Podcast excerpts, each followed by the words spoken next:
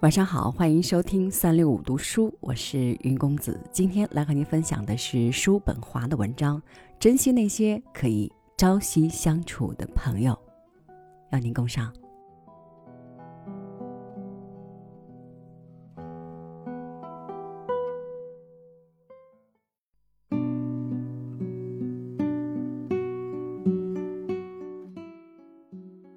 年少之人也可能少年老成，只要他从不虚掷光阴。然而，此等情形实属罕见。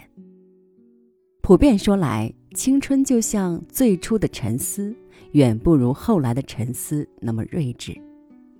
除了年龄上的青春，还有思想上的年轻。但通常年轻人的发明会比老年人的更加充满生机。想象力流淌过他们脑中时，也更绚烂，因为它更贴近神灵。那些天性火爆、志向高远、渴慕成功又不安分的人，不够成熟，直到他们步入盛年之后，才可成就大业。凯撒和塞维鲁便是如此。史书评价后者时如此写道。他年少时曾犯过无数错误，甚至有些疯癫。然而，他却几乎成为有史以来最能干的帝王。沉稳的个性可能对年轻人颇有益处，如奥古斯都、佛罗伦萨大公科西莫和勒莫尔公爵加斯东等。反之，对于老人来说，保持住热情和活力更难能可贵。年轻人更适合创造，而不适合判断；更适合执行，而不适合提出建议；更适合尝试新事物，而不适合已有所成的事业。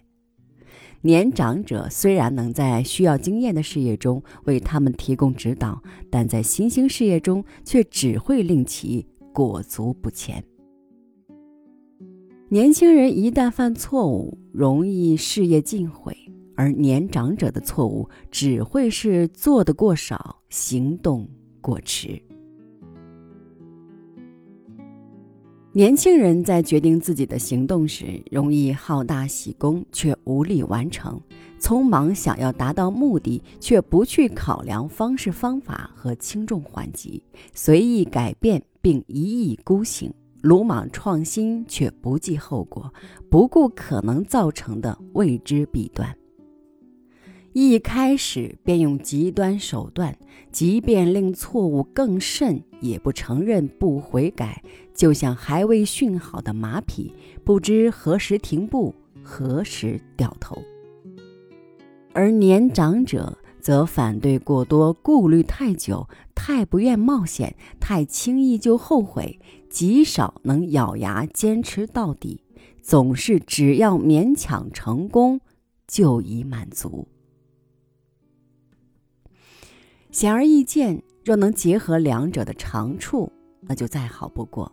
一方面能够保眼前，因为两个年龄段的人可以互补；另一方面则能确保事业的延续。年轻人虚心求教，年长者则掌舵护航。最后，此种安排对外交也有好处：年长者富有权威，而年轻人则讨人喜欢。不过，在道德方面，可能更应该让青年人挑大梁，正如政治方面该由年长者做主角一样。圣经说：“你们的少年人要见异象，老年人要做异梦。”有个老师曾分析说，这句话暗示着年轻人比老年人更加接近上帝，因为幻想相较于梦境是更加清晰的启示。当然了，人在世上的经历愈多，人事便会愈加毒害他。年岁带来的益处，更多的在于理解的力量，而非意志和情感的优越。有些人年少成名，随着时光流逝却才智枯竭。第一种是很早便机智过人，不久后却一反过往。如修辞学家西摩热内斯，他的书曾妙语连珠，之后却只有愚蠢言论了。第二种是有些天赋对年轻人而言更优雅，对年长者却不然。例如，流畅华丽的词藻在年轻人身上很美妙，但在长者那里却不然。因此，西塞罗在批评奥腾修斯时曾说：“他的风格仍与从前一样，却再也不适合他了。”第三种是年轻时过早便将压力之弦绷得太紧，年岁渐长后无法延续，只能松懈下来。李维就曾如此说过大西庇阿，与他年轻时的伟业相比，他最后的作为。相形见绌。